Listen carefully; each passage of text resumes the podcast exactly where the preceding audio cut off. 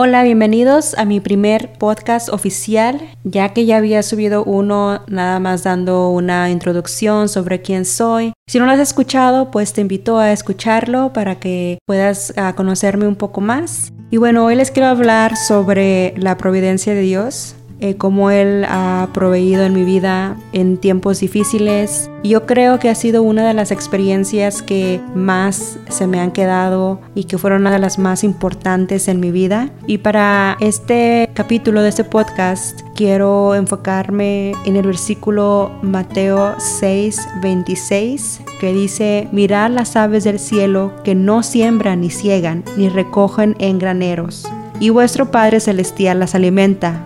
¿No valéis vosotros mucho más que ellas? La razón por la que estoy compartiendo este versículo es porque durante esa etapa de mi vida a las que les voy a contar, ese fue como que el versículo clave para mí que me ayudó a tener la experiencia que tuve y me ayudó a confiar en Dios.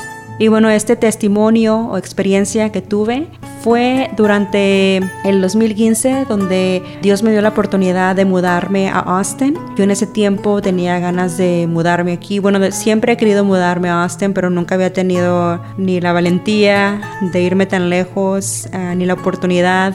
Pero sí recuerdo que antes de mudarme, los últimos meses, sí había estado orando sobre si tal vez era una opción mudarme a Austin. Lo empecé a, a, pensar y empecé a ver si había trabajos y empecé a aplicar para trabajos.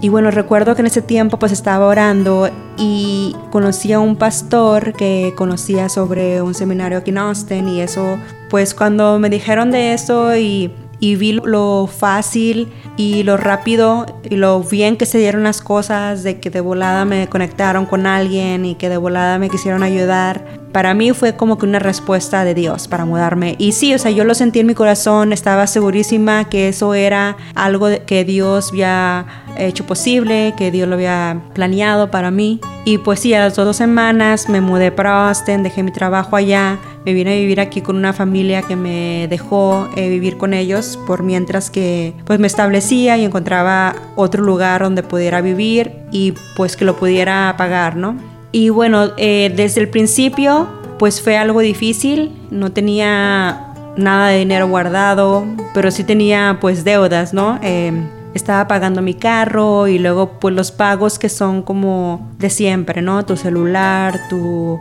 seguro de carro, tarjetas de crédito, lo que sea. Entonces comencé a trabajar con la misma familia con la que me estaba quedando, pero solo trabajaba como tres horas al día porque era un trabajo que era de tres horas al día y aparte pues estaba estudiando a la misma vez tiempo completo. Entonces no ganaba mucho dinero. Algo padre fue de que la estación que mm, trabajaba en el valle antes de venirme me dio la oportunidad de trabajar remotamente, no el tiempo completo, pero algunas horas por semana y pues me estaban pagando esas horas. Y bueno, lo bueno es que tenía suficiente para pagar mi carro, pero siempre quedaba muy corta con otras cosas, ¿no? Y con la gasolina o, de, comida o lo que sea. Y pues entonces llegando aquí a Austin, o sea, ya la tenía como que un poquito apretada la situación eh, financiera, pero como quiera, pues yo sabía que si Dios me estaba llamando a hacer eso, yo sabía que Él como quiera me iba a cuidar y me iba a proteger, iba a proveer para mí y iba a suplir todas mis necesidades. Pero como fueron pasando los meses, pues siempre estaba en broncas, o sea, siempre me pasaban cosas. Mi carro siempre se descomponía o me dejaba por allí. Siempre tenía algo que tenía que arreglarle le arreglaba una cosa y a los meses eh, se descomponía otra y pues siempre tenía que andar pidiendo como que favores de que me dejaran a la escuela o que me llevaran a lugares. Y hubo un tiempo que mi carro se descompuso hasta como tres meses creo. Bueno, se descompuso y no lo pude arreglar hasta en tres meses porque era algo caro, era algo más de mil dólares que pues en ese tiempo pues obviamente no tenía para nada. Mis papás también estaban un poquito apretados con dinero y pues ellos no me podían ayudar había veces donde no tenía pues nada al banco. Me acuerdo que una vez nada más tenía como un dólar, yo creo, como por dos semanas. Que de hecho verdaderamente yo no me acuerdo ni cómo, pero Dios de alguna manera u otra siempre me suplió la comida. Había días que comía en un estudio de Biblia, donde iba en la tarde, allí hasta donde que me llenaba de lo que pudiera.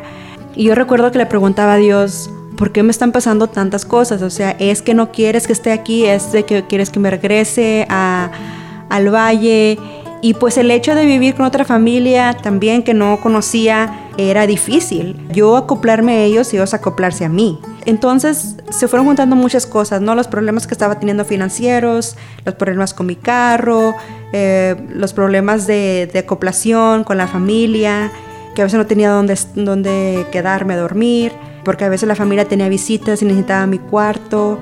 Pero dentro de esas oraciones siempre me sentía yo segura de que no, o sea, que Dios quería que yo me quedara allí. Y para mí no fue tan difícil el confiar en Dios. Siempre he sido una de las personas que nunca me he afanado por las cosas materiales. Para mí nunca ha sido tan importante tener cosas o tener dinero.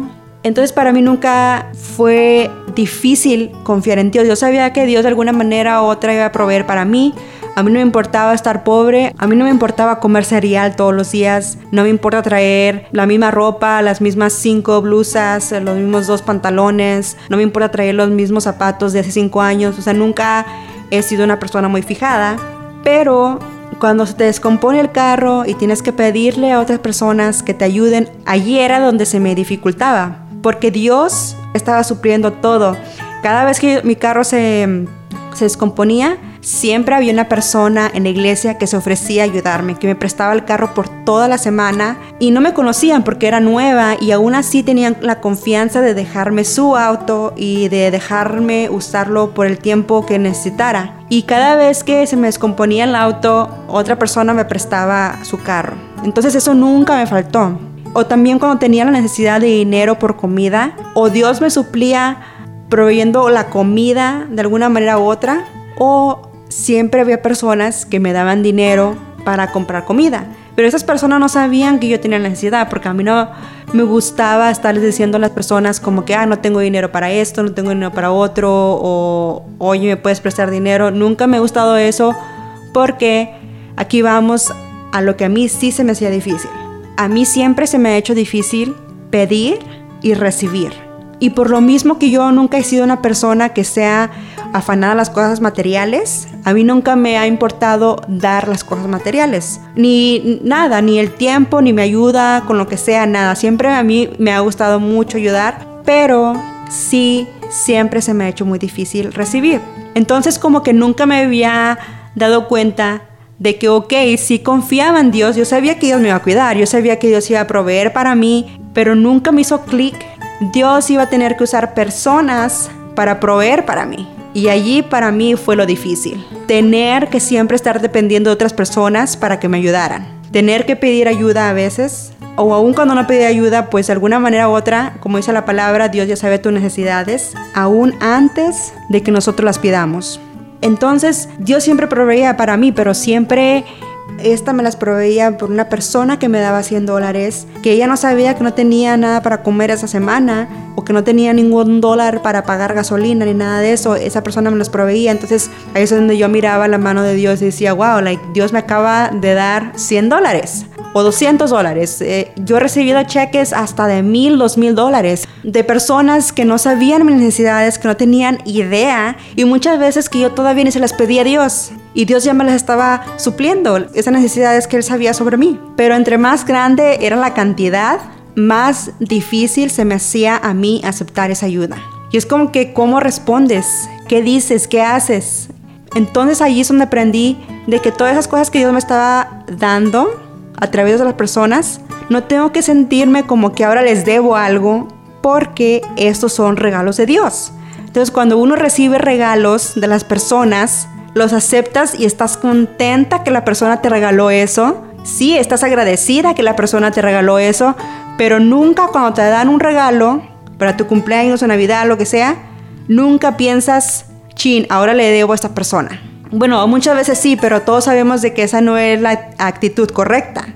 O si miramos a un niño, que los niños siempre tienen como que ese espíritu más inocente, ellos cuando reciben regalos nunca piensan, ¿Cómo lo voy a hacer para poder pagarle a esta persona? De esa manera nosotros también tenemos que ver los regalos de Dios. Y así es como los empecé a ver, así es como Dios me empezó a enseñar pero fue difícil, o sea, no fue como algo que aprendí luego, luego la primera vez. Y todavía cuando me fui dando cuenta no fue algo que fue fácil para mí hacerlo así luego, luego. Muchas veces cuando una persona me daba algo, tenía en ese momento que recordarme como que está bien, Dios te lo está regalando, tómalo, agradece y disfrútalo, el regalo que Dios te acaba de dar. Él me estaba confirmando, sí, lo que dice Mateo 6:26 es verdad. Si Dios les provee a las aves del cielo, ¿por qué a ti no? Entonces eso yo siempre lo he sabido, siempre lo he tenido confianza, pero nunca sabía qué era eso, qué verdaderamente consistía el confiar en Dios. Y pues sí, allí mi corazón se tuvo que humillar y entender que para unos es difícil recibir, pero es fácil dar. Y yo era esa.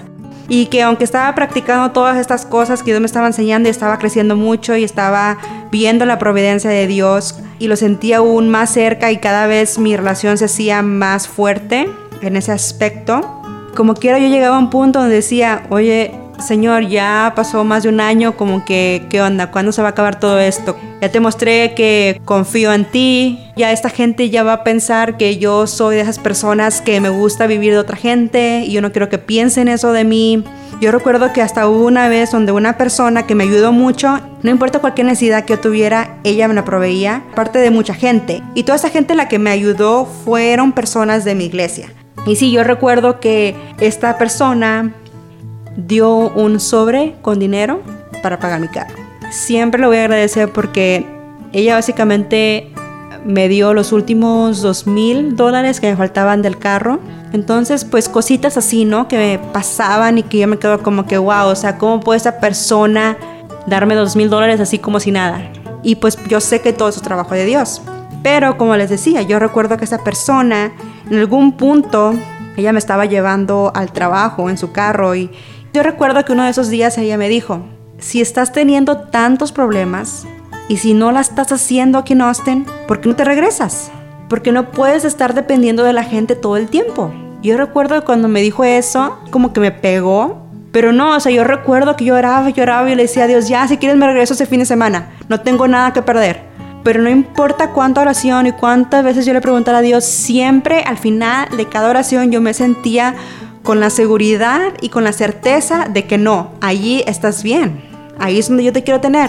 Y después al final de todo, al final de esta fase de mi vida, de esa temporada, yo me di cuenta de que Dios quería que yo estuviera allí porque era la única manera de que yo iba a aprender a confiar en Dios, de verdaderamente vivir la experiencia de la provisión de Dios de una manera real. No nada más leyendo la Biblia, no nada más yendo al seminario, no nada más que la gente me contara, sino que yo misma pudiera tener la experiencia con Dios y ver que verdaderamente, así como dice la Biblia, que así como Dios les provee a los a las aves del cielo, así también nos va a proveer a nosotros. Para mí era sobrenatural que una persona tuviera el llamado por Dios de ayudarme financieramente cuando ellos no tienen la idea de la necesidad que tengo en ese momento esto es una de muchas de las cosas que Dios ha hecho en mi vida.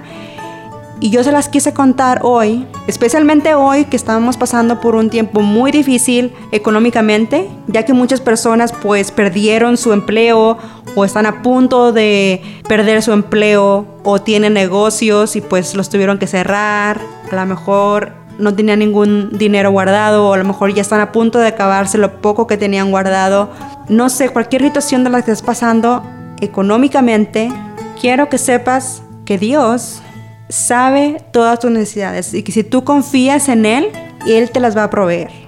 Claro, no te estoy diciendo que lo mismo que me pasó a mí te va a pasar a ti idénticamente. Puede ser que sí, puede ser que no. Dios tiene planes diferentes para cada quien, es lo que sea su voluntad. Pero quiero que sepas de que sí es real y de que sí existen maneras sobrenaturales en las que Dios puede proveer para ti.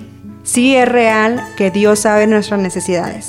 Sí es real que puedes confiar en Dios y que Él te va a cuidar así como cuida las aves. Aún más, dice la palabra, porque nosotros somos aún más valiosos que las aves. Pero tenemos que confiar en Dios. Y en ese tiempo, si vas a confiar en Dios, nada más date cuenta de que eso quiere decir que Dios te va a proveer por medio de otras personas y que tú vas a tener que tener la humildad suficiente para aceptar los regalos de Dios por medio de las otras personas. Si no hubiera pasado yo por ese tiempo difícil, nunca hubiera podido vivir o tener experiencia que tuve con Dios. Nunca hubiera podido vivir la providencia de Dios en mi vida si no hubiera sido por esta etapa de necesidad. Velo como una oportunidad para ver la mano de Dios en tu vida y verlo como una bendición porque vas a poder vivir a Dios de una manera sobrenatural, de una manera más íntima, de una manera más fuerte que cuando no tienes ninguna necesidad. Entonces tiempos como ahorita verdaderamente son una bendición. Los momentos difíciles es cuando podemos verdaderamente poner en práctica las cosas que decimos que somos o las cosas que decimos que creemos. Y bueno, esto es todo para el día de hoy. Espero que esta anécdota, esta experiencia que tuve con Dios les pueda ser de bendición, les pueda ayudar, especialmente en esos momentos, como les digo. Espero que les motive a confiar en Dios o seguir confiando en Dios, que esto sea como una confirmación de que sí, Dios va a proveer todas sus necesidades conforme a su voluntad.